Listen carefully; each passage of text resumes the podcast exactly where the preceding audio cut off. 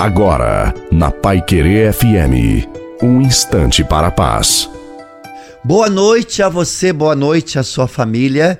Coloque a água para ser abençoada. Muitas vezes nós agimos como povo de Deus no deserto, mudando do louvor à reclamação com muita facilidade, o que faz com que as portas se fechem e o nosso coração também.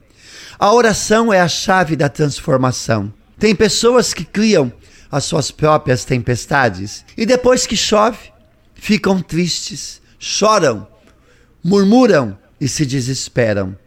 Apresenta ao Senhor as suas queixas. É Ele quem realmente pode te ajudar. A oração tem o poder de mover o braço de Deus a nosso favor.